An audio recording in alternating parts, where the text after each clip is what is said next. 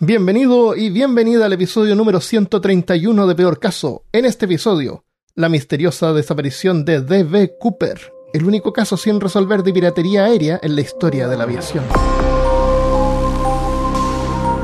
Hablándote desde los lugares más altos de Texas, soy Armando Loyola, tu anfitrión del único podcast que entretiene, educa y perturba al mismo tiempo. Junto a mí esta semana está Christopher Kovacevic. ¡Jerónimo! Muy adecuado, muy adecuado. Eh, esta es la historia de un hombre que secuestró un avión, recibió un rescate equivalente a un millón de dólares de hoy en día, y luego saltó del avión en paracaídas para nunca más ser encontrado y convirtiéndose en el único caso sin resolver de piratería aérea en la historia de la aviación comercial hasta el día de hoy. Misterio sin resolver. Eso, Me recuerda la... ¿Viste la película de mm, Hot Shots? La 2. sí. Es como la parodia de, de, de Rambo. Y era una Rambo. escena en el... Sí, es una parodia de Rambo de art- y de hartas, y de hartas películas. Como... que La primera es una parodia de... De, de esta de Tom Cruise. Eh, No sabía que era una segunda parte de de los Rambo. aviones y la segunda parte es como una parodia de Rambo y tiene hartas Sí, cosas. y hay una escena, en fin, hay una, hay una escena, es, Sí. hay una escena en que está, en que él y un equipo de, están saltando en un avión Ah, para hacer una misión. Entonces saltan así en el avión, ah, y eh, hay uno que dice así como Jerónimo y se tira y de ahí sale una persona vestida de Ah, verdad. Un nativo de- americano. un, un nativo americano y dice allá voy y se tira también y es como, ok, Oh, eso era. Yo me acordé de la película del avión presidencial. Parece que se llama Avión Presidencial. eh, Air Force One. Con, eh, Ah, la de Harrison Ford. con Harrison Ford. Pero yo no me acuerdo si Harrison Ford es el, es el héroe ahí de acción o él es, porque él es el presidente. Sí, y Pero Gary Oldman es el, Él es el héroe. malo. O Él es el héroe. Él es el que Harrison mueve, Ford sí. es, es el el presidente. presidente, claro. Esa es buena. Es buena esa película. Yo la, la miré hace mucho tiempo, pero me acuerdo que tenía... No me gustan las películas muy serias. o sea, La Casa de Octubre Rojo también es como películas para gente seria. Pero Para esa película es súper buena también. ¿Ah? Para gente adulta y seria. Claro, pero es buena, es buena la, en la busca de eso. Entonces, bueno, este caso es de piratería. No fue hasta la administración de Bill Clinton por el año 2000, o sea, en la antigüedad, Que fue requerido mostrar una identificación para abordar un avión. Tú te subías con un Ah. ticket, como, como de tomar el, el tren. Sí. Eh, antes de eso, en los 70 ni siquiera era necesario mostrar una identificación para abordar, aparentemente. Y eh, leí que en ese tiempo habían eh, comercio de tickets, porque los tickets se podían revender. Entonces yo me podía subir a un avión con tu ticket. Y por eso es que el ticket Sí. podía tener tu nombre. Y por eso es que mi identificación no, no se necesitaba, porque el ticket no necesariamente estaba mi nombre. Entonces Ujú. tú lo podías revender y había como un mercado y a las aerolíneas no les gustaba. Y al final lograron que, que hicieran leyes eh, para asegurar eso. y hoy en día es todo lo contrario, pues súper seguro y hacen todo el show de seguridad. Eh, pero en ese tiempo tú te subías con un maletín con una bomba y nadie te revisaba nada. No habían detectores de metal. Ah, sí, te podías subir como con armas. y... claro, y fumaban en la cabina. Sí, y los claro. aviones no, no tenían buena presurización, así que eran asquerosos, se te tapaban los oídos, y estar comiendo chicle. Eh, se movían un montón porque como no, se no tenían buena presurización no podían volar muy alto. Entonces al volar más bajo parece que tienen más... más eh, eh, ¿Cómo se llama cuando se mueven? Eh, inestabilidad, turbulencia. Turbulencia, claro. Entonces horrible. Pero esa era como la época dorada de la aviación, cuando te daban así un postre y, y platos y Ah, maní en vez de unos pretzel asquerosos que te dan ahora. O esas mezclas con. Esas mezclas de que tienen como unos MMs que no son MMs, así como unos MMs inventados, Ah, mezclados sí, con maní sí. salado y están salados. ah, qué asco. Eh, entonces, con la seguridad relajada de los años 70, el 24 de noviembre de 1971, un hombre de mediana edad se acercó al mesón de Northwest Orient, que ahora ya no existe esa aerolínea, en el aeropuerto, que yo sepa, en el aeropuerto internacional de Portland, y compró un pasaje de ida a Seattle en el vuelo 305. Es un vuelo corto, así como de media hora, hacia el norte. Portland hacia el norte está Seattle. Se identificó como Dan Cooper y pagó y el pago lo hizo en efectivo, Ya. vistiendo un traje, camisa blanca y corbata negra, lentes de sol y cargando un maletín de negocios, sin sobresalir del resto de los pasajeros. Cooper abordó el Boeing 727. Y hoy en día Pero ¿cómo diría, hay un hombre negro en el avión. ¿Ah? Eh, sí. un hombre negro desapareció. Tal vez era un hombre negro. Claro, se parece a un hombre negro. Además, ¿cómo desconfiar de una figura tan representativa de alguien tan serio, un hombre de negocios que viaja? Con una corbata Bien. negra. Esas corbatas negras flaquitas que usaban en ese tiempo, que era, Sí. era como la moda, chic. Sí. y, y era, y tenía una corbata de esas que se ponen con clip, como los que usan en el colegio. ah, ya. Era, a los que saben, en, en Chile, eh, que es un país súper avanzado como Japón, Claro. todos tienen que usar uniformes en los colegios. Y los colegios públicos, casi todos los colegios tienen uniformes. Y son unos uniformes re feos, así, unos pantalones grises, chaqueta azul Sí, marino, eh, camisa blanca y corbata azul marino. Zapatos negros. Ese es el uniforme. Y la idea es que hacen eso para que los niños no sobresalgan si es que tienen diferentes recursos económicos, así como que vayan con las últimas modas y, y hagan gastar Sí. mal a, los- a los padres. Pero es un, es un negocio la- inmenso y los hacen gastar igual porque tienen que todos los años estar comprando uniformes. uniforme. Sí. Porque los niños, sobre todo, crecen rápido. Sí. Tú, A, a veces crecen tan rápido que tienen que comprar a mitad de año. oh, imagínate. ¿Tú, tú eras de los que andaba con la camisa afuera No, y, yo y- llegaba y con, la, camisa. y con la insignia con un velcro. No, yo tenía la camisa adentro, llegaba con la camisa adentro, volvía con la camisa adentro y porque teníamos que arreglarnos al- para salir del colegio, si no no nos dejaban salir. Ah, sí. Y teníamos y mi mamá tomaba el cuidado de bordar la insignia. Entonces, Ah, la chaquetita era como a mí a mí me cargaba porque lo encontraba estúpido, porque nos cagábamos de frío en el invierno, porque era una chaqueta y una camisa blanca que no servía de nada. para con camiseta. No- Podía andar con parca encima igual. Sí, Sí. pues. Sí, se ponía yo bueno. con esa, con esa chaqueta delgadita que te daban. A ver, Eh, yo también eh, andaba. Si es que tenía que vestirme así, me vestía bien. No me, no me. No andaba con la, con la corbata así de lado, ni con la camisa afuera. Ni tampoco me sacaba el parche, porque algunos que andaban se protegían su identidad, así como para que no nos identificaran de qué colegio eran. Andaba el- la insignia en la chaqueta se la sacaban, la ponían con velcro. ha- habían otros que, que estaban jodidos porque, por ejemplo, los colegios Los privados, privados tenían uniformes distintos. claro, esos tienen colores identificados. Pero esos son Eh. gente linda que no, no hacen cosas malas. Es, sí, Ellos. es verdad. No, pero igual. Andaban como con. Tenían como el chaleco distinto. Sí. Tenían algo distinto. Pero mira lo de lo que estamos hablando. Volvamos al avión. Estamos hablando de uniformes. Estamos hablando de uniformes de los años 70, 80 y 90. Su asiento era el 18C. Si tú vas a la página de Boeing y buscas el avión, es hacia la parte trasera. Es un avión más o menos pequeño. Así que es como la parte trasera, pero todavía como sobre el ala. Eh, se sentó, ordenó un borbón con soda antes de despegar. Ese tiempo parece que se Oh. podía ordenar eh, licor antes de despegar. Eh, Hoy en finalmente. día creo que la primera clase puede. Ah, seguramente. Ah, Sí, pero pagan así como cuatro veces el, el, el valor del Es ticket. que no, si tiene eso, el valor del ticket. sí. Ellos tienen como. Ahora, por ejemplo, ya no es barra libre. claro, hay que pagar por cada uno. Eh, no, te dan como dos de cortesía y no te dan más. No y no puedes comprar nada. Antiguamente la gente como podía, en vuelo internacional podía comprar las botellas y había gente que se las tomaba en el camino. Sí. Pero hoy en día no se puede más. Porque te Hasta entregan hoy en día, cosas por lo menos, la última vez que viajé, volé, pero no tomamos licor tampoco, pero se puede pedir una botella de vino chiquitita, También. más un agua o una, una soda. sí. Yo pedía dos cervezas siempre. Y le decía a mi hermano que pidiera cerveza también. Eso. Y al señor que estaba al, al medio. Eh, eh, entonces, finalmente, el vuelo 305, que estaba planeado para solamente 30 minutos, como este podcast que estamos tratando de estirar, partió sin complicaciones a las 2.50 de la tarde, con un tercio de su ocupancia.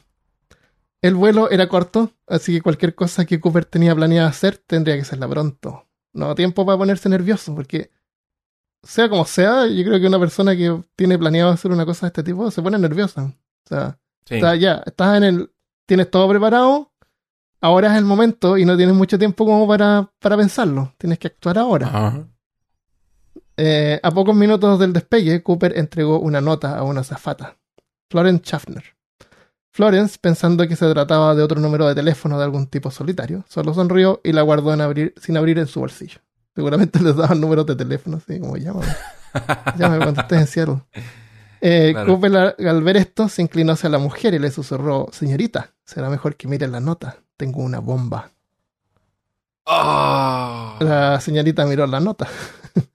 La nota decía, estaba- tengo una bomba. Tengo, claro. Te decía, señorita, gracias por mirar la nota. Tengo una bomba. La nota estaba escrita claramente con un marcador negro. Estaba escrita a mano, pero así como bien clara. Eh, y decía que Cooper tenía una bomba en su maletín. El contenido exacto del mensaje no está claro porque luego Cooper recuperó la nota de la azafata y se perdió.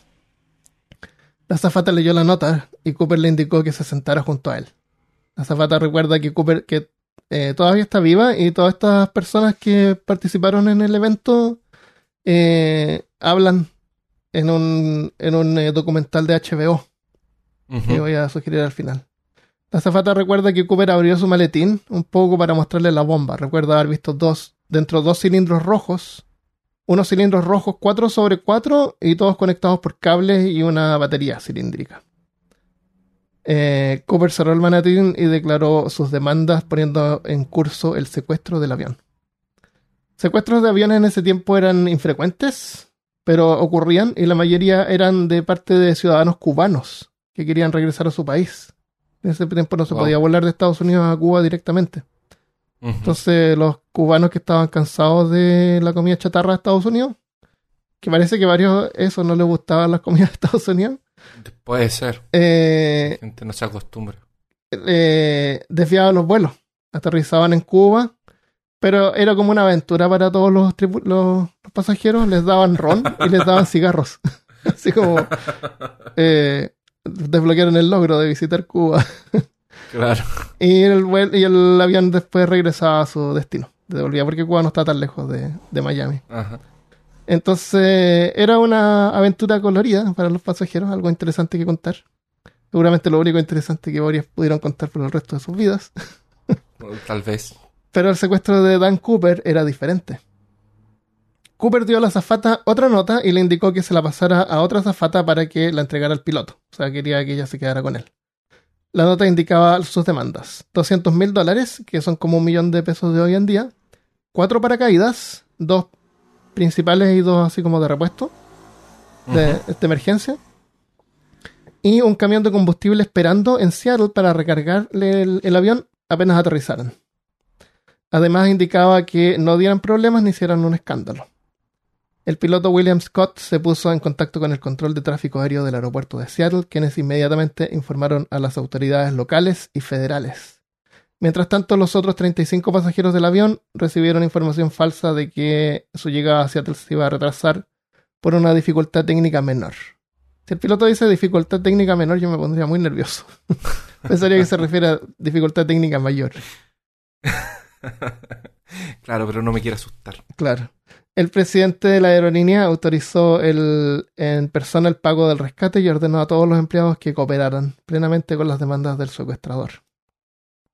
Cuando el avión se acercaba a Seattle, otra azafata recuerda haber escuchado a Cooper comentar: Ah, eso parece Tacoma, ahí abajo. Tacoma está justo de, eh, junto a Seattle, son como dos ciudades hermanas. Ajá. Y Tacoma está abajo. Eso indica que Cooper era familiar con el área. La reconoció desde el aire. Incluso había comentado que la base de la Fuerza Aérea McCord, que estaba a solo 20 minutos en automóvil del aeropuerto de Seattle. O sea, él conversaba con la azafata Ah. mientras tanto, hacía comentarios. En una de las azafatas dice que él le preguntó si él tenía algún odio con la aerolínea, así como que quería vengarse con la aerolínea. ¿Por qué Sí. estaba haciendo eso? Claro. Él había dicho que no, pero sí que tenía un, un rencor con algo. No dijo qué. Eh, entonces, él reconoció Tacoma desde el aire y también le contó de que la, fuerza, la línea de la Fuerza Aérea estaba a solamente 20 minutos en automóvil. Hoy en día te tardas como 40 minutos según Google Maps. Llegando a Seattle, el avión no aterrizó inmediatamente y se quedó dando vueltas en el aire un par de horas para permitir que, para darle de tiempo a la FBI y la policía de que juntaran los paracaídas y el dinero. Las azafatas recuerdan que Cooper se mantuvo todo el tiempo calmado y cordial. Ordenó otro Bourbon, lo pagó y le quiso dar el cambio a la azafata. Mira qué caballero. Hola. Incluso había ofrecido eh, solicitar comida extra para el personal del avión durante la parada en Seattle. Se lo pregunto, quería- si quiere podemos pedir Ah, alguna cosa. alguna extra. cosa. Claro. El amor a primera vista. Claro. Mientras tanto, en tierra, agentes del FBI reunieron el dinero del rescate de varios bancos del área de Seattle. 10.000 billetes de 20 dólares sin marcar. Tuvieron que pasearse por varios bancos.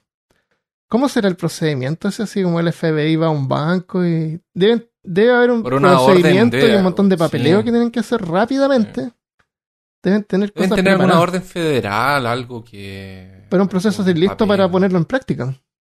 Necesitamos estos papeles con estas firmas ahora ya. No sé si Puede habían ser. faxes en ese tiempo, parece que sí. Tal vez. No sé. Pero y el.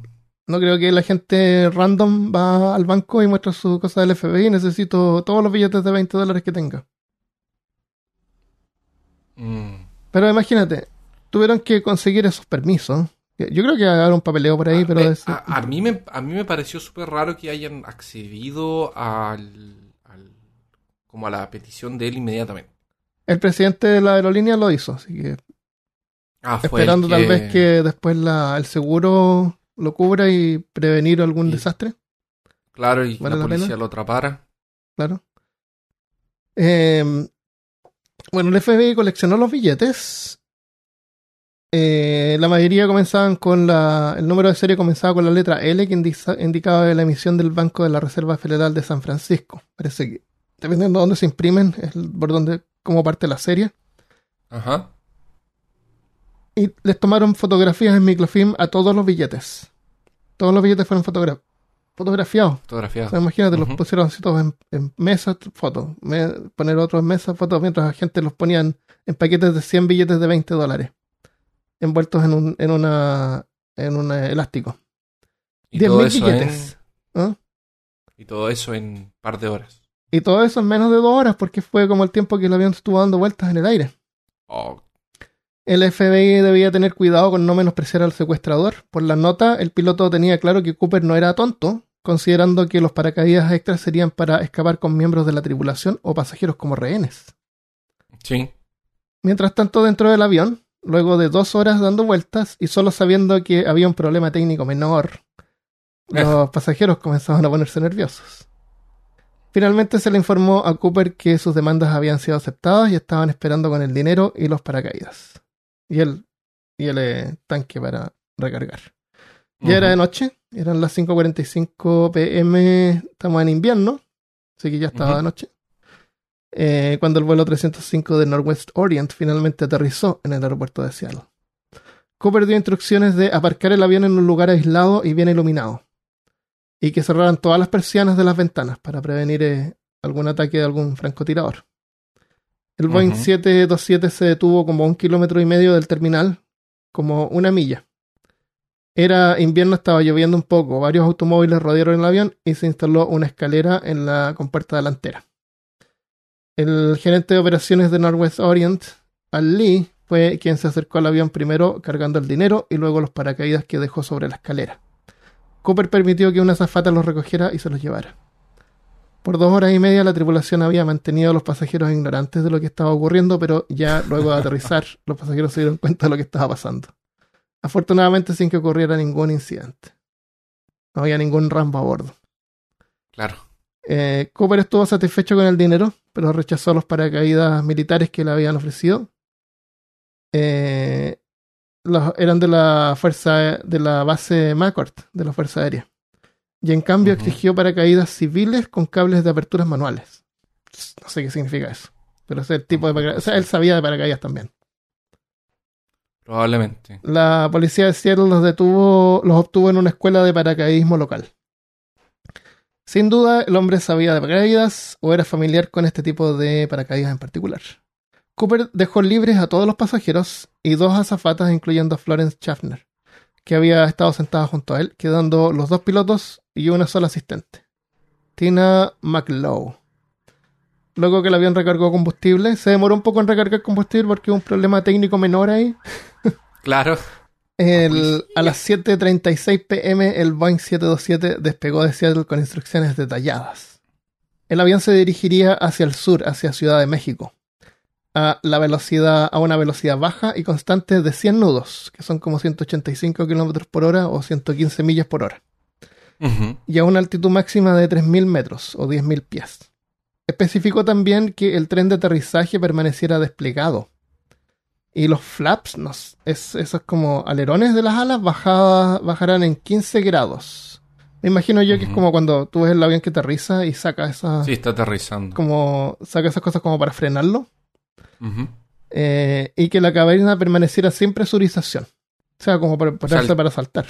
El tipo sabía lo que estaba haciendo. Claro, quería que el avión fuera lento y supongo que sin presurización se, se iba a ir acostumbrando a poco mientras subía, cosa que después cuando saltara no, no cambiara la presión. Ah, porque tenía que abrir la puerta en el aire. Apa- Aparte de eso, y Claro, si entonces, estaba presurizado, Claro, iba a salir iba, todo iba a ocurrir un efecto alien. se iba a salir Exacto. todo volando.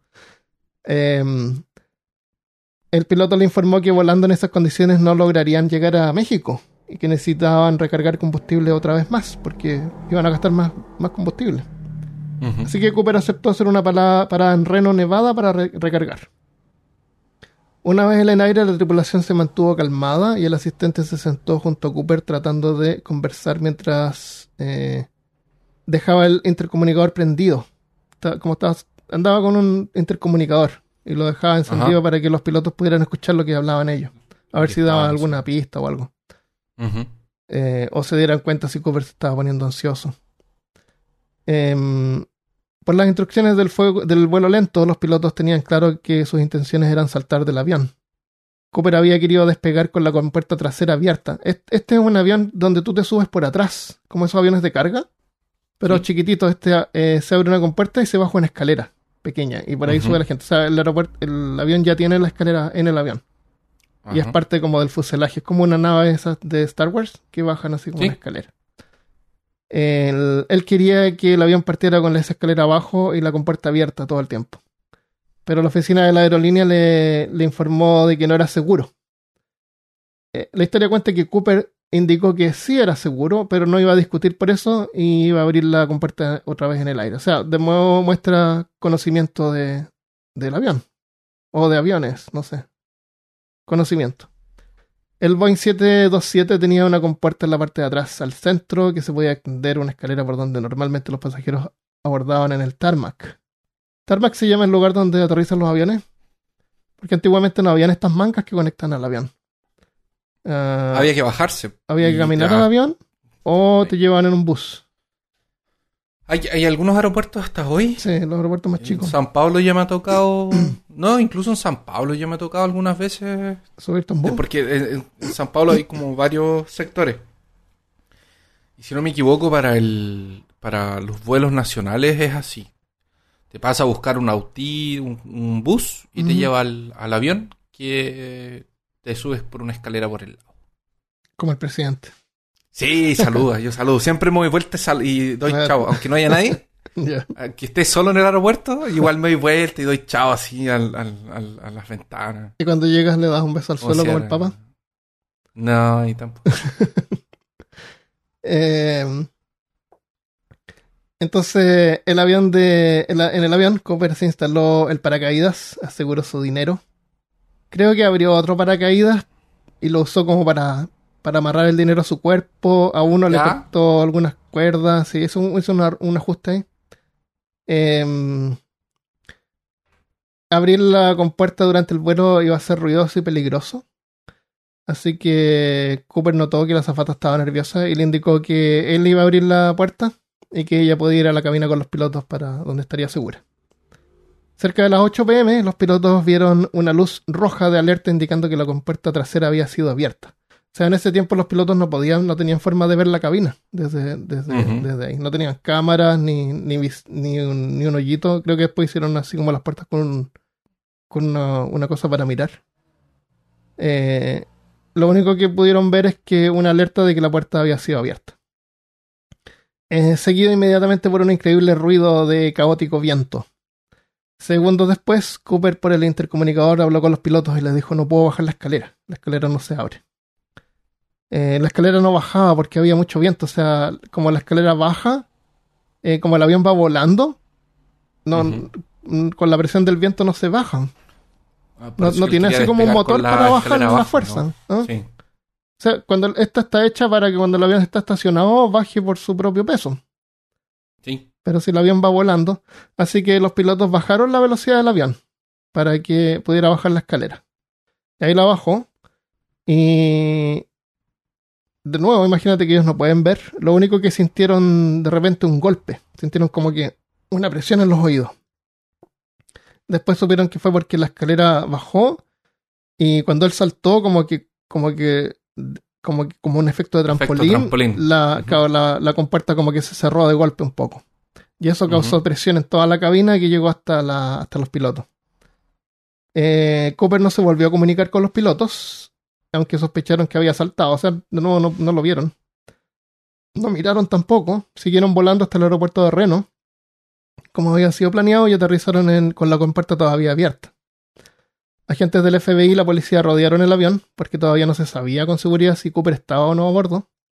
Oficiales armados abordaron el avión y confirmaron que Cooper ya no estaba. Había desaparecido saltando del avión en paracaídas, cargando un millón de dólares de hoy en día para nunca más ser encontrado. Oh. En, no- en- en billetes de 20. En billetes de 20 y cargando, claro, 10.000 billetes de 20 dólares Ajá. y, y su maletín original pues, con la supuesta bomba. Porque esa no, no fue También- encontrada. ah, no la dejada- dejó. No la dejó Ya. abandonada. Podría haberla dejado abandonada y pudieran haber visto que eran, que eran paquetes de Pringles pintados de Ah, claro. rojo.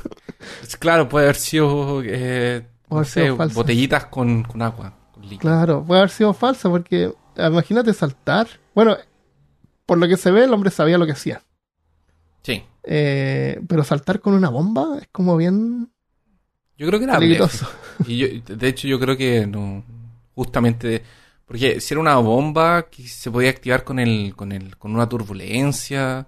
Yo creo que él también no tenía la. Como el plan de él no era explotar junto con la no, nave. no, Entonces. En el, en el documental de HBO se muestra que él llevaba así como un, un trigger, así como un botón en la mano, pero en, en otras páginas que vi no, no decía nada de eso. no decía nada. Es que No. probablemente lo pusieron para, Para darle más. para recordarle al público que tenía una bomba. Claro, pero. Claro, exacto. Eh, los agentes del FBI encontraron en la cabina 66 huellas digitales no identificadas. Eh, GNIS, así como ovnis, objetos voladores no identificados, huellas digitales. Ajá. Qué fome. Claro. Encontraron también su corbata negra, que era el tipo que se coloca con un clip. Muy moderno Ah, para la dejó, para, la dejó. Esa la la dejó, no quería que le pegara cachetadas en la cara. Ah, puede ser que no lo ahorcara en el, en el camino. claro, esa la dejó. Era de esas de clip, así que era un accesorio. Sí, eso lo dejó. Ah, De mentira. Eh, andaba con lentes oscuros, parece que eso sí se lo llevó. Cooper había solicitado cuatro paracaídas y dos de ellos quedaron en la cabina. Uno de ellos había sido abierto y las cuerdas de suspensión habían sido cortadas. Las autoridades también entrevistaron, entrevistaron a los testigos y a todos los que habían interactuado con él, componiendo una serie de retratos hablados. Mientras que la policía y el FBI entrevistaban a posibles sospechosos, que sumaban más de 800. El Oh, caso de Cooper se comenzó a hacer famoso, obteniendo incluso admiración con varios seguidores en Fotolog y ICQ. No. no. Eh, eh, admiración del público. Porque resulta que Seattle, hace, hacía poco tiempo de que ocurrió esto, había una planta de Boeing bien importante en esa, en esa ciudad, donde hacían aviones. Y esa planta había cerrado dejando como a 60.000 personas sin trabajo. Entonces fue demoledor para la ciudad causando una depresión económica. Gente se empezaba a ir de la ciudad. Había un letrero que estaba así como a la afuera de la ciudad que decía el último que se vaya que apague la luz. Ah, Sí, era el pesimismo de la, de la ciudad en ese momento. Entonces se cree que Dan Cooper, que es el nombre con el que compró el ticket, pudo haber sido uno de estos desempleados que buscaba algún tipo de venganza con la industria aeronáutica. aunque tal vez no necesariamente con la aerolínea en particular. Porque durante el vuelo la azafata le había preguntado, como te digo, si es que tenía algún desconsuelo. Eh, su demostrada experiencia con paracaídas y el funcionamiento del avión sugiere que podría haber trabajado en la industria aeronáutica o tal vez en o para la Fuerza Aérea. Porque había mencionado eso que se demoraba 20 minutos en llegar de Mac- McCord al aeropuerto. O sea, era algún viaje que él hacía. Y fue este acto de desafío hacia la industria que ganó la admiración de varios de los que recientemente habían quedado cesantes. O sea, un hombre de Oregon llamado D.B. Cooper. ah, o sea, este tipo había como vencido al sistema, había sido inteligente y había obtenido un millón de dólares y se había escapado. Sí. Un hombre de Oregon llamado D.B. Cooper, que tenía antecedentes policiales menores, fue uno de los sospechosos. Era difícil que el secuestrador hubiera usado su nombre real, pero fue contactado por si acaso. Así que rápidamente, y rápidamente fue descartado como sospechoso. La única similitud era que se llamaba D.B. Cooper. Cuando el nombre que sabíamos de, del secuestrador era Dan Cooper. Entonces no, no era él. Pero un reportero local apurado para completar un artículo confundió el nombre del sospechoso con el seudónimo utilizado por el secuestrador y puso en su artículo D.B. Cooper y quedó marcado ahí como D.B. Cooper. Y por eso se conoce hoy como D.B. Cooper. Por un error de un... Por un error. de- Reportero. Pero bueno, pasa. Es Dan Cooper. sí.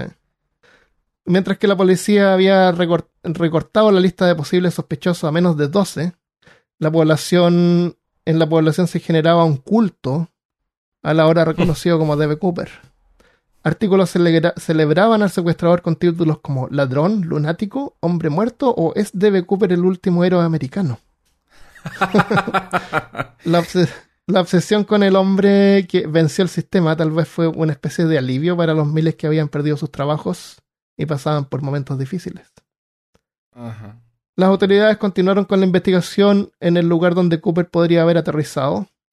Se, se peinó el área, se llama peinar cuando juntan un montón de gente, sí, un montón de gente voluntarios, todos fueron y sus mascotas, y barrieron el área y no encontraron nada. Nada. Pero lamentablemente No. era difícil definir el área de búsqueda. Porque la- el avión había sido conducido en forma manual. Ya. Y las pequeñas diferencias en las estimaciones de la velocidad que pudo haber tenido el avión y las condiciones ambientales que habían, era de noche, estaba lloviendo, eh, cambiaban demasiado el punto de aterrizaje proyectado para Cooper. O sea, Ujú. no, no era posible así como saber exactamente, pero se sabía como más o menos el área. De todas maneras, nunca encontraron nada ahí.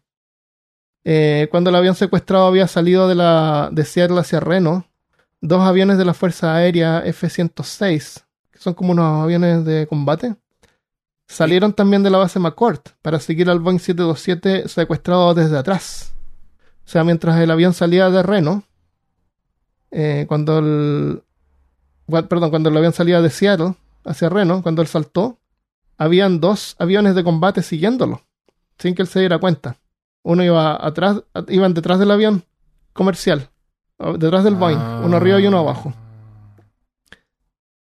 Eh, ninguno de los pilotos de combate de la Fuerza Aérea vio salir nada del avión, ya sea visualmente o por el radar, ni vieron ningún paracaídas abrirse. Pero era de noche y con la visibilidad, súper súper limitada, una capa de nubes que oscurece cualquier iluminación del suelo debajo. Eh, una figura humana vestida de negro en el aire, no la vieron salir. O en una de esas se tiró y el que estaba abajo lo quemó con las turbinas. A lo mejor y se pulverizó. se pulverizó. Iban atrás, así lejos, pero ah, veían el avión de adelante y no vieron nada salir. Ah, ya. Incluso se hizo una recreación con el mismo piloto a bordo de la aeronave. O sea, al mismo piloto que había Que estaba, lo hicieron volar de nuevo desde Seattle hacia Reno, tratando de simular las mismas condiciones, y tiraron, eh, a la hora que calcularon que pudo haber ocurrido, eh, tiraron por la escotilla una carga de 91 kilos, 200 libras, para recrear así ver dónde pudo haber caído. Que era el peso de él. Calculaban que era su peso más o menos, claro. Eh, no había duda de que Cooper había saltado el avión, lo que pasa es que no pudieron nunca saber cómo, dónde, o sea, no dónde, cuándo, dónde, claro. ¿En o dónde, ¿Por claro, qué? justamente dónde, claro.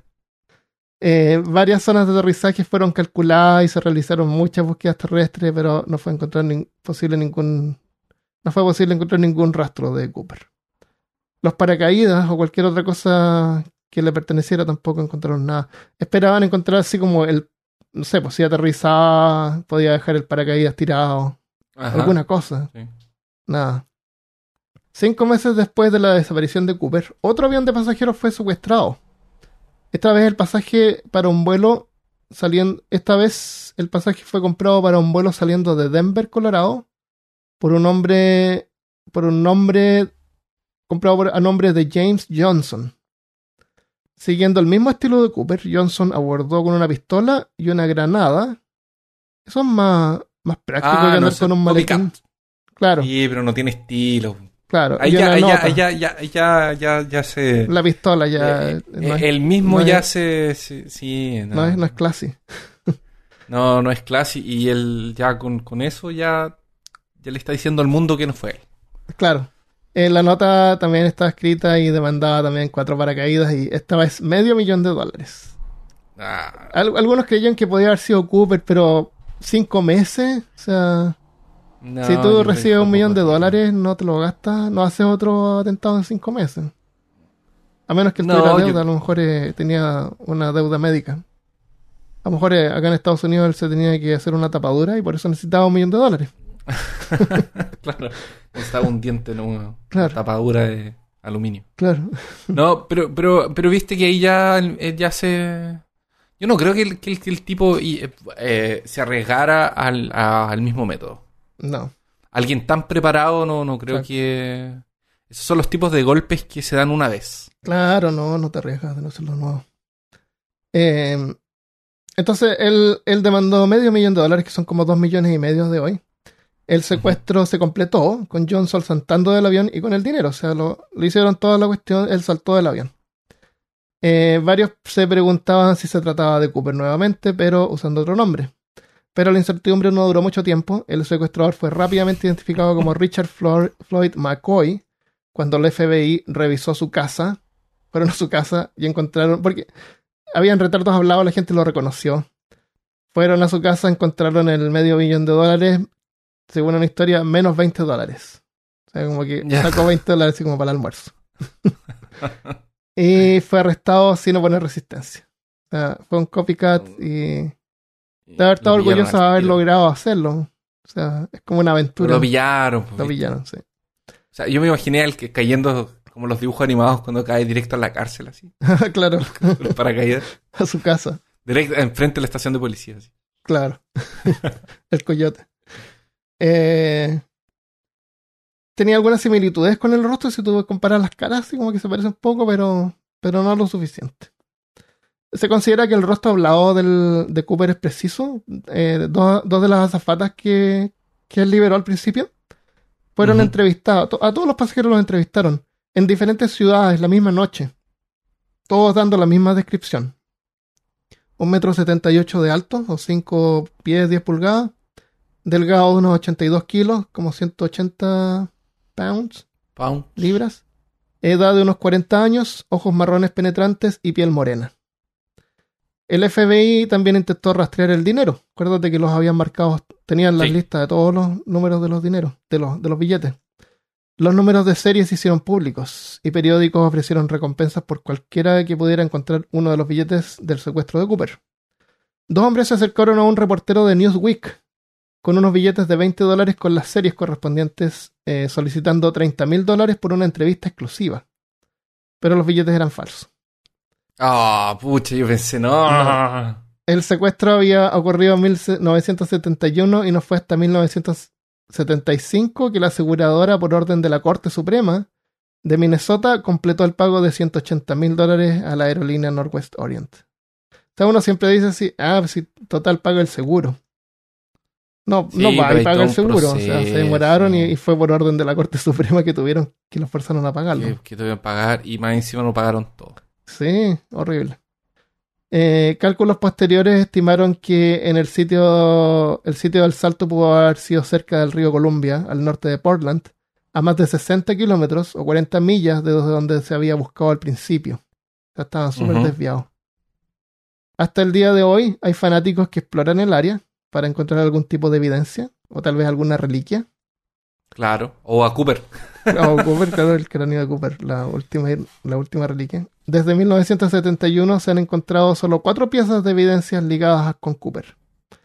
En noviembre de 1978, un cazador encontró un cartel impreso con instrucciones para bajar las escaleras de un Boeing 727. Tú no encuentras así car- cartones así con instrucciones de cómo No. bajar escaleras de aviones. No, no, no. Así que eso pudo haber sido de Cooper. Eh, él tenía instrucciones de cómo operar el, el mecanismo. Ujú. Fue encontrado bastante al norte, pero dentro de la zona de vuelo. En febrero de 1980, un niño que acompañaba con su familia, que acampaba con su familia a unas no- nueve millas de Vancouver, Washington, encontró tres paquetes del dinero del rescate. Aunque los billetes estaban medio desgastados, fueron verificados por el FBI como correspondientes al dinero del rescate. Eran dos paquetes de 100 billetes de 20 dólares y un tercer paquete con 90 billetes.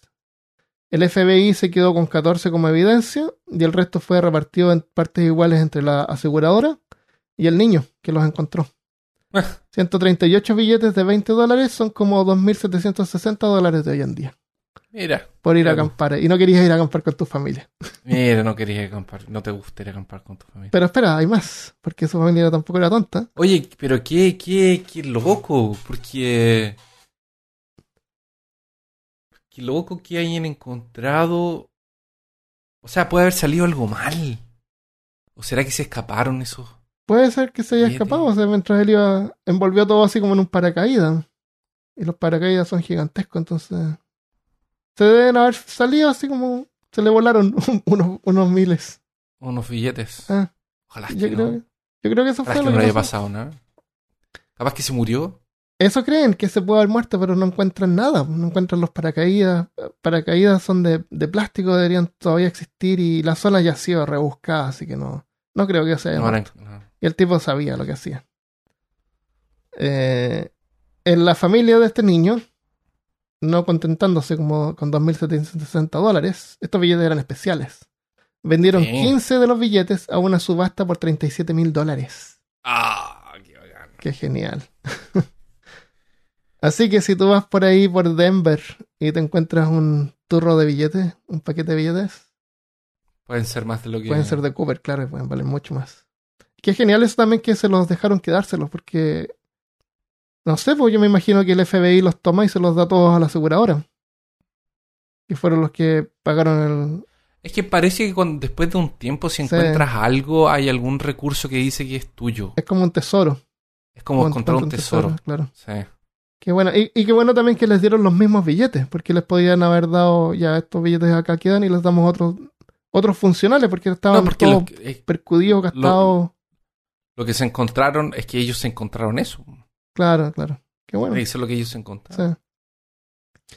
Y por último, en, en el 2017, hace poquito, un grupo de investigadores voluntarios descubrió lo que creen es la evidencia potencial, lo que parece ser una correa de paracaídas de hace décadas en la costa noroeste del Pacífico. Esto fue seguido más tarde en agosto del 2017 con un, con un trozo de espuma sospechoso que sospechan que pudo haber sido parte de la mochila de Cooper.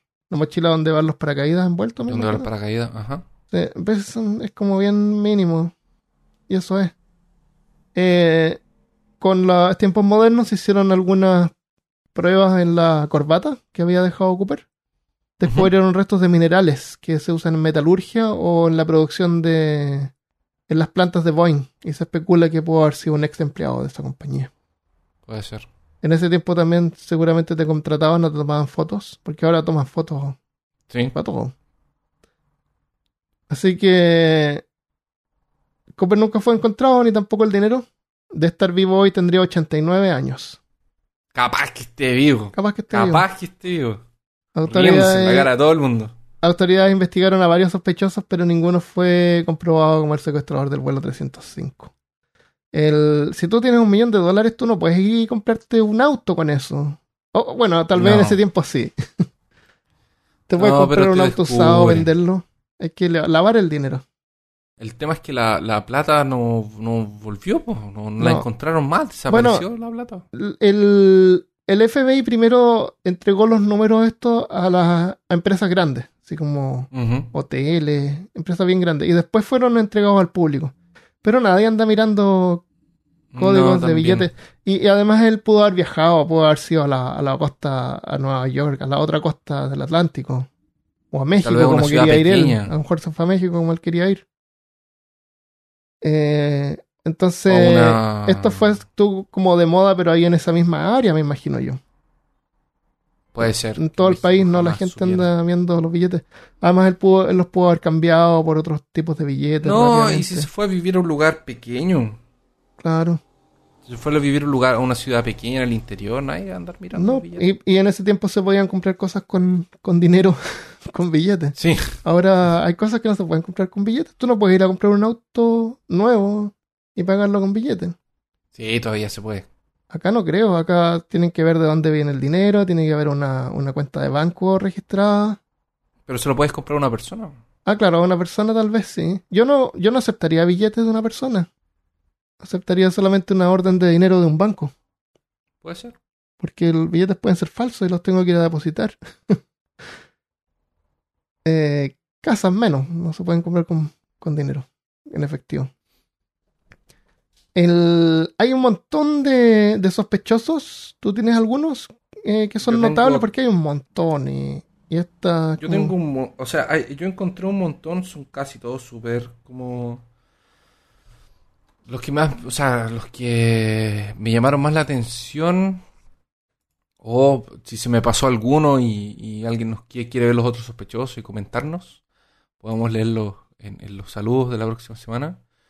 Pero por ejemplo está Lynn Doyle Cooper, que vivió, eh, murió en, en el 99, era un veterano de la guerra de Corea y fue eh, supuestamente, por ahí por el 2011, lo, lo, lo indicaron como un sospechoso por su, eh, su sobrina, Marla Cooper que cuando ella tenía 8 años, dice que su tío Cooper y un otro tío estaban eh, planeando algo muy misterioso y muy Mm. como un, un- como alcanzar un objetivo muy misterioso que envolverían el uso de walkie-talkies muy caros Ujú. y en Oregon que son a 150 millas o 240 kilómetros al sudeste de Portland eh, que fue eh, donde ellos querían realizar esta, esta pericia, eh, que fue el día después eh, del día en que el vuelo 305 fue, fue eh, capturado. Ya. Así que ella cree que puede haber sido él, incluso porque eh, habría llegado a la casa en unos, después de haber ido a cazar supuestamente Ah, venado. pavos, Ya, turquís, pavos, y llega, llegó a la casa eh, usando una camisa que estaba llena de sangre. Supuestamente habría sido un autoaccidente, autoinfligido. Ah, Eh, después dicen que eh, él también tenía una obsesión, y por eso que me llamó la atención, con un cómic, con un cómic canadiense de un héroe que se llama Dan Cooper. Ah, Eh, era un comic book, yo lo busqué aquí, es un comic book de eh, belga, eh, donde el, el personaje principal se llama Dan Cooper, y es un piloto de caza. Ah, entonces Un piloto de avión. Cooper dio el nombre por eso, por Dan Cooper. Aunque no haya sido vez. él el sospechoso, el, el real, tal vez. Ajá, puede haberlo hecho. Y son cómics que eh, son de, esos- de esos años. Ah, Son de- van del o sea, si 57. trabajas en la, en, la, en la industria, te gustan, eh, te gusta la aviación, pues, te gustan ese tipo de Sí. cómics. O sea, él pudo haber sido un ingeniero, tal vez. Eh, En ese tiempo todavía estaban siendo publicados. Porque de hecho va del 57 y en el 71 ganó una nueva, como que la gente empezó a Ah, buscar claro, este cómic. claro. Podrían haber hecho un número especial del evento con, claro.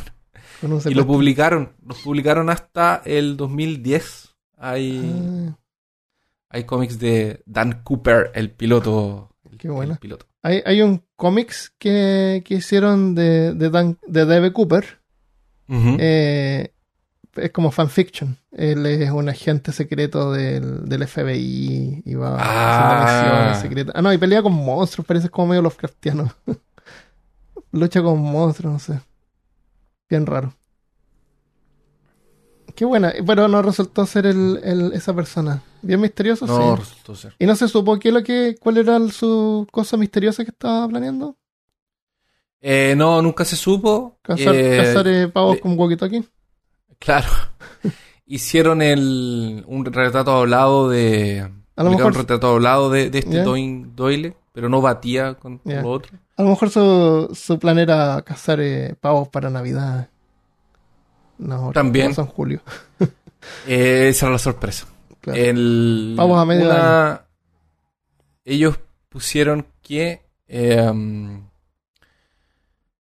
ah, sí. Ellos no encontraron las fingerprints. eh, también no encontraron match Las de las fingerprints. de Las huellas digitales.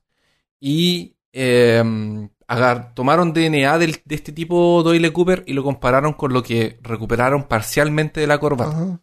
Sí. Que había un poquito de DNA en la corbata y, y- y de células muertas, no sé. Lo Sí. que pudieron recu- recuperar y comparar no, no, No, no, no. O sea, ahí lo, lo sacaron. Hay- Otra- Había un montón de gente tratando de llamar la atención en ese tiempo. Sí. Declarando que sabían información para que los entrevistaran. Entonces, hay que tener cuidado con eso. Había una que era... Hay una mujer ¿Ya? que se declaró Cooper. Ah, ya. Se llama Bárbara Dayton. Eso.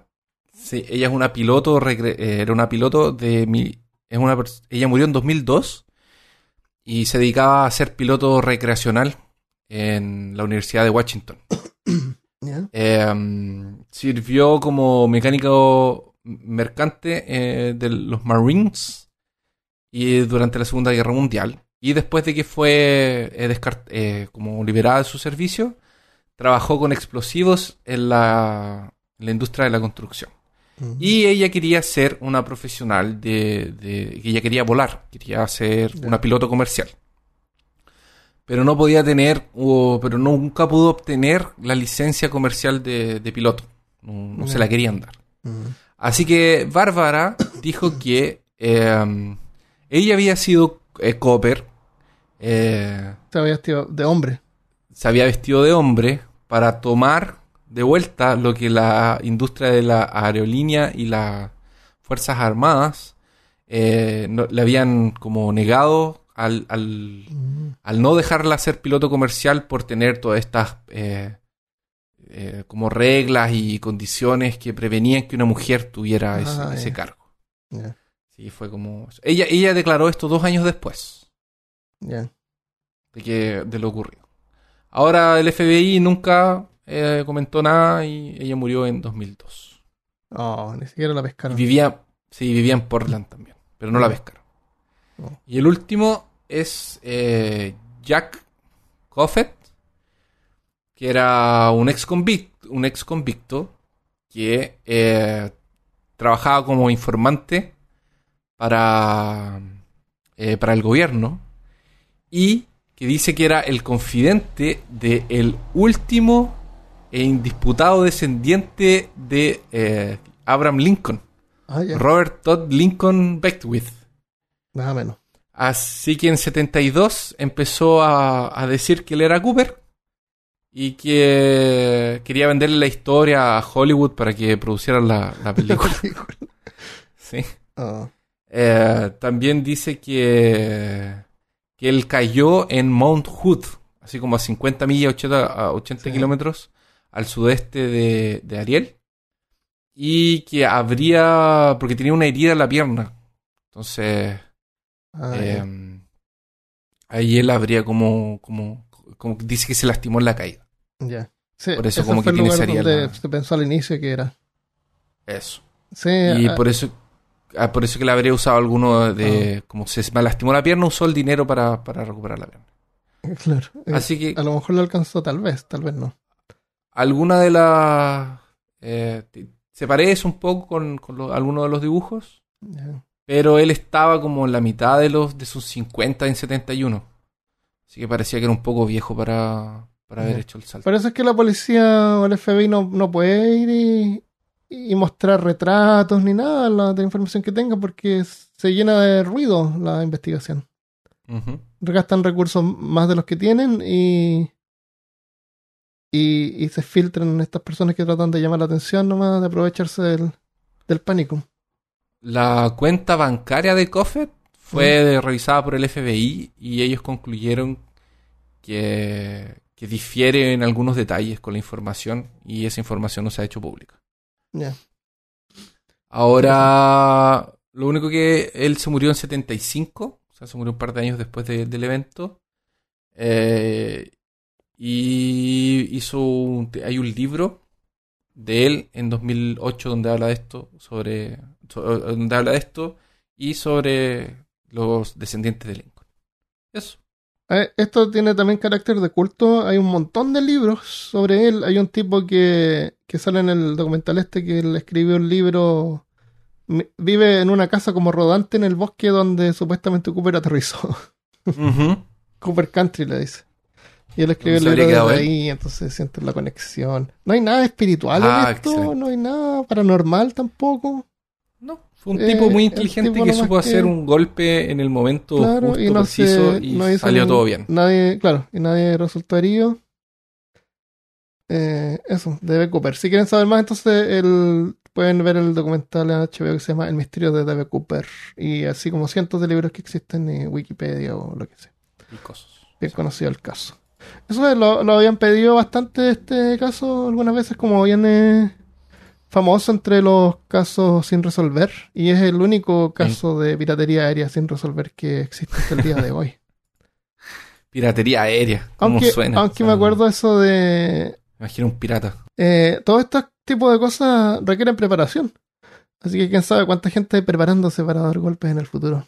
Espectaculares. que ahora ni serán parte de nuestra historia. Esta historia que es muy colorida a veces. Eso es, de Cooper, Dan Cooper. Dan Cooper, el héroe de cómics francés, dijiste. Originalmente la- el cómics era francés. No, era eh, belga, Belga, francés, belga, como, que era lo- belga. como los dibujos de Tintín. Exactamente. De hecho, salió como competencia de Tintín. Ah, ya, Esa era la.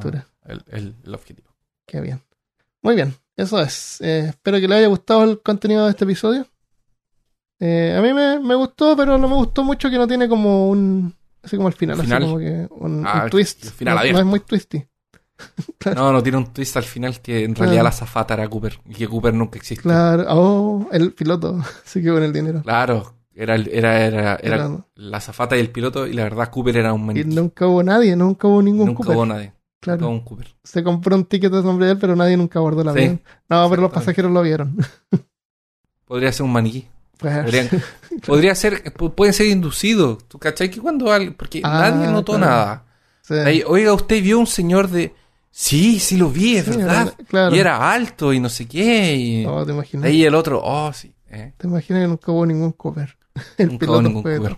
Ah, bueno, el piloto después de todo esto lograron relajarse, la, la pata se puso a llorar, Claro. pero tenían todo el, eh, todas las maletas y toda la gente que había desembarcado en... eh, no, no habían logrado cómo sacar las maletas. Así que Sí. tuvieron que volver de vuelta para devolverle las maletas a la gente. Oh. O sea, durante todo este proceso la gente estaba esperando por su equipaje. Parados en la, en la, Claro, parados en la línea claro, de entrega, así, en la cara. claro, pero rodeados de... con las manos. rodeados de, de gente entrevistándolos, de reporteros. Ya. Excelente. Eso es, muy bien.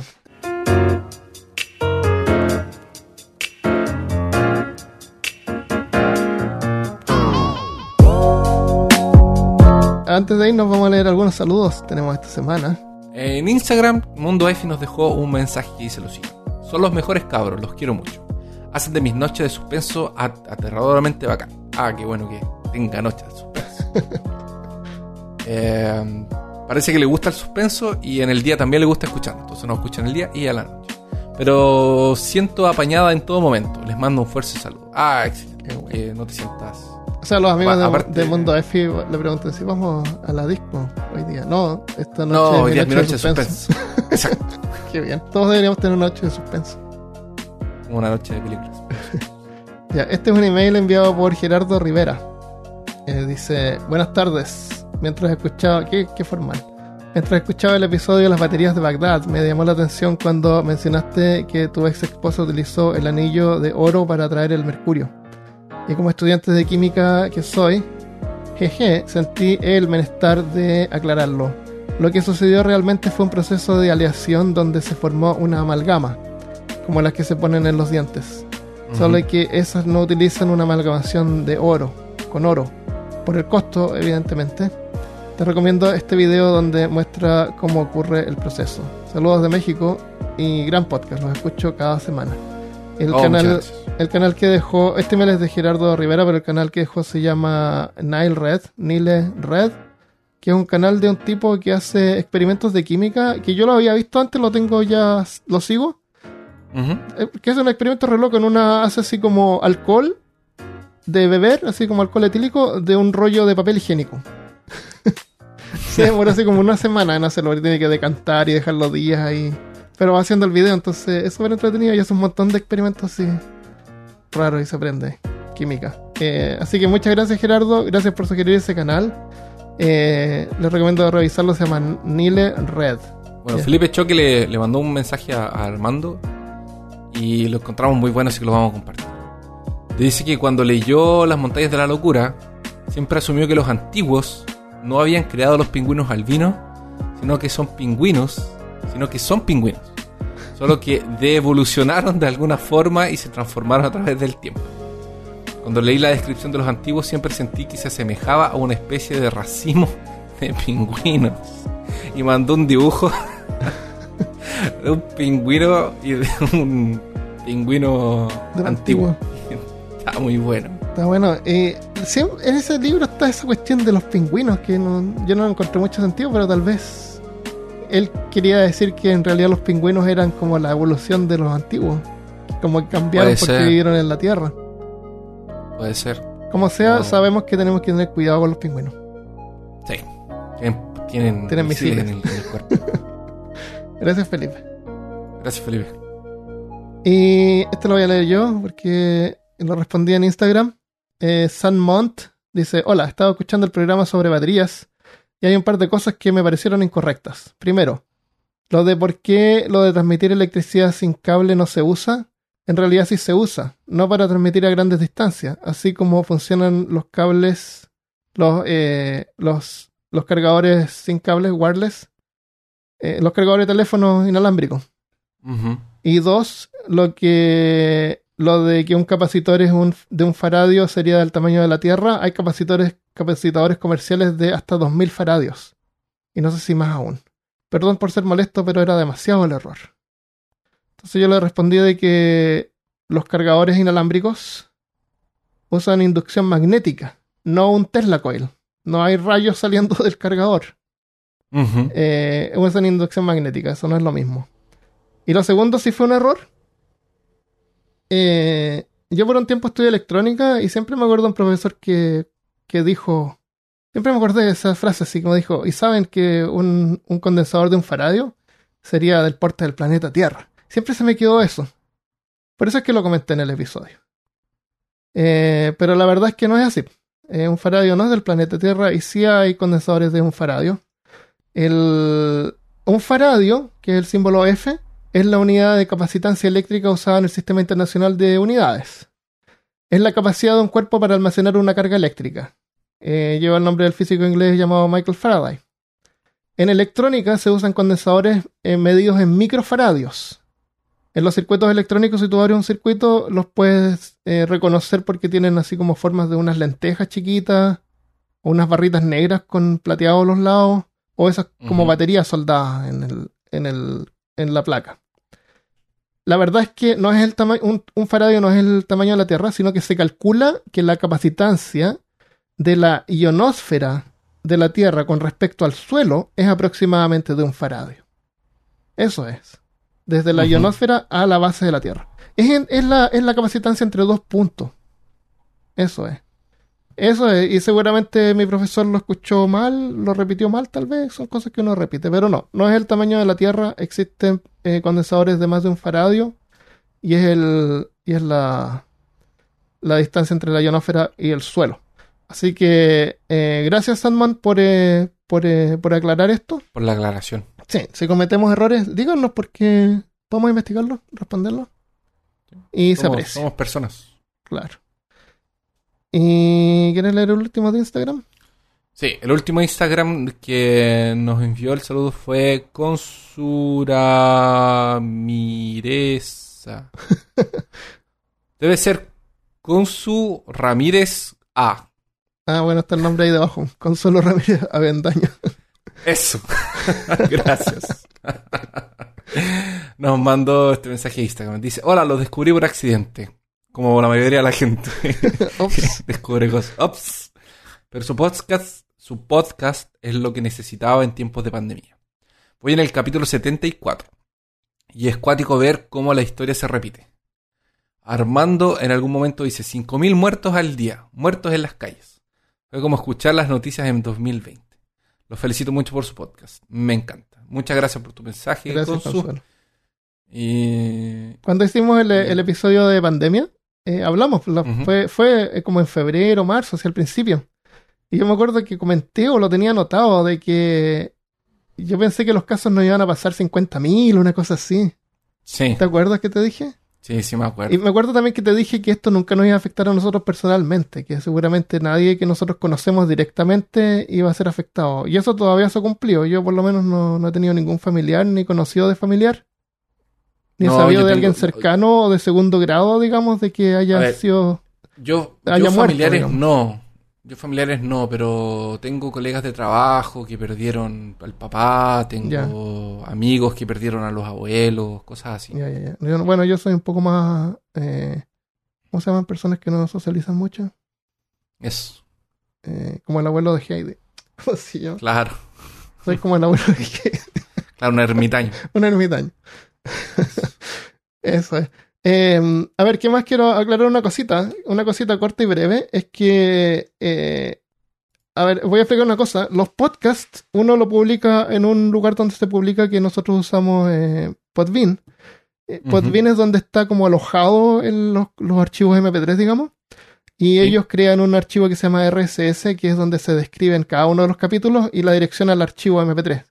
Y eso se distribuye en los apps y sitios que se llaman eh, agregadores, como Google Podcast, Apple Podcast, eh, Podcast Plus, no sé, hay un montón de aplicaciones de podcast que uno puede descargar. Eh, incluso Evox pesca este, este RSS, esta descripción, y carga los podcasts en su plataforma. Entonces da lo mismo donde uno escucha el podcast, en realidad se está escuchando, es como, es como una, es como un directorio, pero todo se toma desde donde está alojado el podcast. ¿ya? Ujú. Entonces da lo mismo donde uno escucha el podcast. Ahora, Spotify es diferente porque ellos toman el, toman el episodio, lo descargan en su plataforma y tal como hace YouTube, lo, parece que lo va separando en calidades diferentes porque uno puede seleccionar la calidad de sonido en Spotify. Entonces de repente lo bajan, si es que es muy alta la calidad para que sea más, para que no pese tanto en el teléfono por los datos. Nosotros lo- nos preocupamos de eso y lo, lo publicamos en, en 64 kbps de MP3, que es suficiente para, para hablar y en 128 en, eh, en, ah, en Patreon, para los que nos apoyan en Patreon. Se puede escuchar con un poquito de mejor calidad. Entonces la cuestión es que una vez al año, Spotify, como ellos son diferentes, te mandan una, una animación para ver así como lo cómo estuvo el podcast durante el año. Igual como te manda esas como lo- la música que escuchaste, qué fue lo que escuchaste más, cuál fue tu podcast favorito. Te mandan una así a, la- a los creadores de podcast. Entonces nos mandaron eso y nosotros lo pusimos en YouTube. Eso no significa en, en- de ningún caso que nosotros estamos apreciando que la gente nos escuche en Spotify más que en alguna otra plataforma cualquiera. En los podcasts, Spotify no le paga a los podcasts porque la gente los escuche, como los músicos. Nosotros no ganamos nada. Es solamente la plataforma más popular y es un, como un 75% de la gente que escucha peor caso y escucha podcast en general, me imagino, en Latinoamérica lo hace en Spotify. Y hay mucha gente que no conocía los podcasts y fue gracias a, a Spotify que empezaron a escuchar y empezar y Spotify empezó a agarrar podcasts antiguos y los hace exclusivos de ellos. Claro, eso, eso yo no les llamaría podcast porque la idea del podcast es que sea algo libre. Y el hecho de que ellos son programas de radio que ellos crean. No, no, son, o sea, sí, están los programas de radio, pero hay gente, hay podcast, por ejemplo, aquí en Brasil. No, no, sí te entiendo a lo que te refieres. Lo que yo me refiero es que yo no lo llamaría podcast porque son programas que solamente existen en su plataforma en particular. Y nada más, son como Ah, audiolibros. ¿me entiendes? No los puedes escuchar en, en aplicaciones de podcast. Están solamente No. en Spotify. Entonces yo encuentro eso, lo encuentro malo, lo encuentro triste, porque ellos pescan un podcast y lo hacen solamente exclusivo en su propia plataforma. Todavía sigue gratis, el aplicativo es gratis, pero Sí. lo dejan exclusivo para su plataforma. A lo que me Claro, llega sí. a hacer pensar que tal vez eh, esto va a ir escalando. Entonces, en algún momento tal vez se va a transformar en YouTube, donde todos van a querer solo subir los videos allá y va a ser la única plataforma. Sí, lamentable, eso súper lamentable. En, eh, en la, eh, ¿cómo se llama este programa de Amazon para escuchar van libros? porque como tienen propaganda en el medio, Ah, sí, ya. Ah, claro, eh, ellos ganan. o sea, la- ¿quién, quién no tiene la, la- el premium tiene que escuchar propaganda. Ah, claro, ganan dinero por ahí. En por- Audible, que es la plataforma de Amazon para escuchar libros, si tú tienes eh, Amazon Prime, hay un montón de programas de audio que yo no tampoco los llamaría podcast, pero son exclusivos de Audible. Nadie los pesca, nadie los conoce porque existen solamente en esa plataforma. Sí, y es súper restricta porque Sí. A, a la, la gente cuando busca audiolibros quiere un streaming o gratis o pagar una cosa mensual y tener acceso a todo. Y a Audible tienes que ir comprando los libros, parece. Sí, eh, pero lo que encontré es que después de, de un tiempo, si tú no te has suscrito, vuelves a poder obtener el- los 30 días gratis. El libro gratis. Así que si tú no lo has usado en un tiempo, puedes ir, crear una cuenta, obtienes un libro gratis y un crédito gratis para canjearlo por otro libro. Bueno, Sí. la cuestión es que eso, un podcast es, una, es, un, es un archivo MP3 que está en un lugar y, creado, y creas una, un, un archivo como de texto que describes el, donde está la imagen, donde está el archivo MP3, la descripción de cada episodio.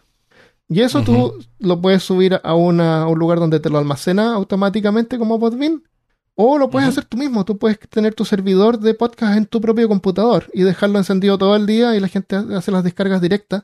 Y, va, y puedes hacerlo que aparezca igual en, en Apple Podcast y en todas las plataformas. Entonces el hecho de que Spotify cargue estos audios en, en su plataforma eh, hace que actúe diferente. Entonces, por eso lo, lo compartimos simplemente porque Spotify provee eso. Eh, las otras plataformas no lo hacen, pero apreciamos que nos escuchen, da lo mismo dónde. Sí. Da lo mismo dónde. No, no hay grupos así como que, oh, los que escuchan en Spotify versus los que escuchan en otro lado. Evox. No, da igual. Es lo mismo. Y eso. ¿Quieres agregar algo más? No. Eh, ahora que se acerca Navidad, eh, tengan en cuenta que algunos creen en el viejo pascuero, así que respeten eso eh, con los memes que vayan poniendo en el grupo de Facebook. ¿Entiendes a qué me refiero? Sí. Así que tengan respeto, está bien bromear. Eh, no somos un grupo así como ateístas, así contra, contra el contra la religión, qué sé yo, ¿no? Respetamos los puntos de vista de todos, así que tengan eso en cuenta, por favor. Y yo creo que vamos a tener otro episodio por lo menos de aquí a, a fin de año, así que nos vemos la próxima vez. Nos vemos la próxima vez. Adiós. Adiós.